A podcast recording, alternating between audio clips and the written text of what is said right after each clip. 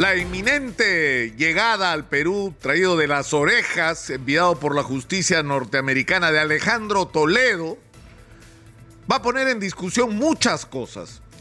Pero tal vez la más importante de todas es que se inauguró con Alejandro Toledo cuando llegó al gobierno.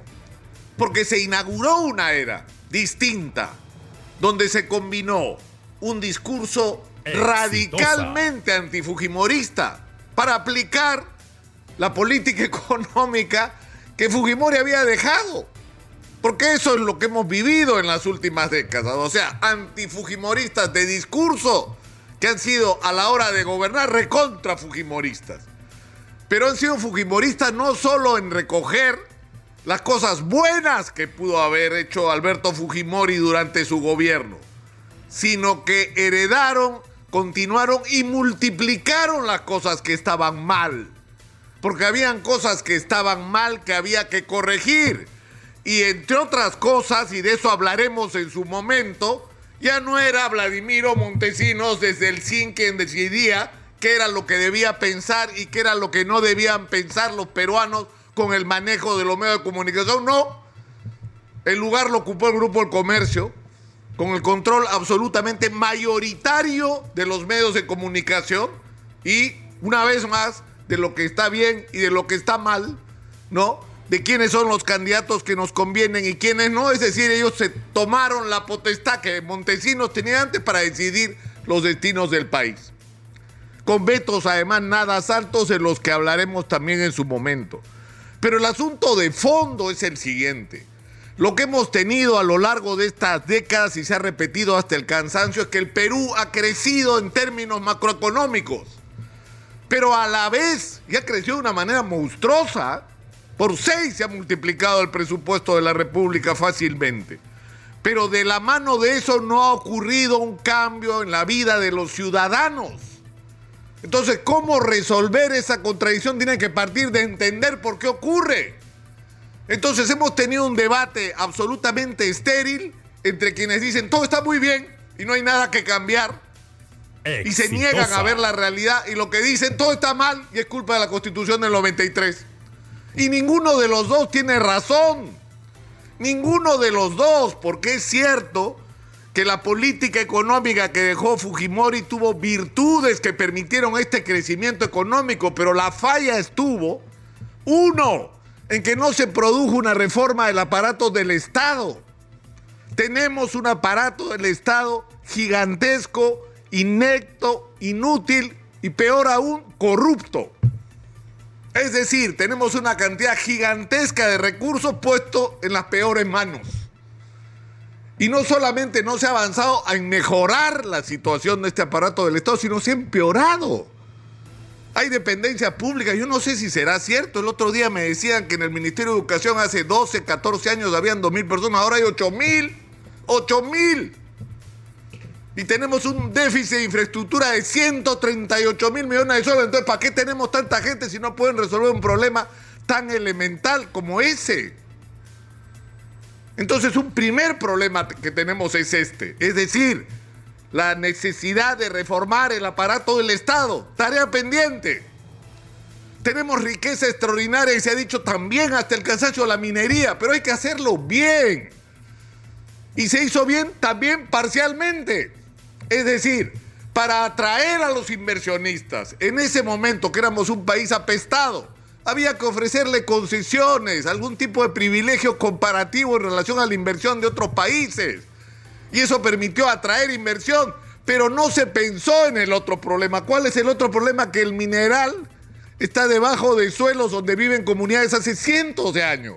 Entonces, si tú no haces ricos a los comuneros, si no los haces socios del negocio, vas a tener lo que tienes hoy. Lo que has tenido todas estas décadas, conflicto tras conflicto, que te impide avanzar. Y hoy el problema se nos plantea otra vez como en ese momento. Es decir, ustedes si fueran inversionistas, usted señora cualquiera, no importa de qué viva, qué haga, si usted tuviera dinero para invertir en minería, ¿usted vendría un país que ha tenido seis presidentes en seis años?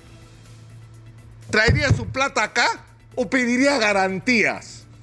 de que si usted va a traer su plata tiene el mínimo garantía de garantía que lo que va a firmar se lo va a cumplir. Entonces, por esas paradojas de la vida, estamos impuestos a una situación que se parece a la que teníamos en términos de imagen internacional, a la que tuvimos al final del primer gobierno de García. Y eso es culpa de los políticos. Y vamos a tener que arar para recuperar la confianza de la comunidad internacional, de la comunidad inversionista. Pero insisto, de la mano con eso vamos a tener que convencer a los comuneros de que lo mejor para ellos es que haya minería porque ellos también van a participar de la riqueza. Y tiene que dejar de ser un palabreo.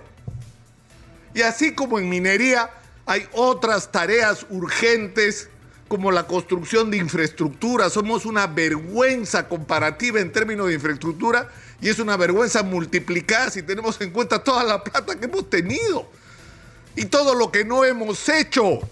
Y en agricultura, piensen ustedes eso, ¿por qué creció la agricultura de exportación? Porque se dieron estímulos que tienen que tener un límite evidentemente en el tiempo. Si inviertes en agricultura, yo te doy beneficios en el régimen laboral, tributario, en lo que quieras, pero tú me inviertes billete y me generas empleo. Un millón de empleos. Y se logró. Y eso hay que retomarlo de una manera consistente, es decir, no le vas a poder seguir dando privilegios a los que ya los usaron, ya disfrutaron, ya ganaron y ya lograron un lugar cómodo en el mercado. Hay que dárselo a los nuevos, a los nuevos proyectos. Pero sobre todo, como dijo Alejandro Fuentes acá, hay que ocuparse de modernizar la agricultura, sobre todo en la sierra. Y podríamos recorrer uno por uno todos los aspectos de la vida nacional, lo que hay que hacer en educación, lo que hay que hacer en salud pública, lo que hay que hacer en relación al turismo.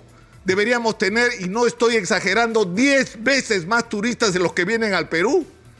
Pero ¿saben lo que pasa? Que de eso no estamos discutiendo. O en todo caso, de eso no están discutiendo los políticos.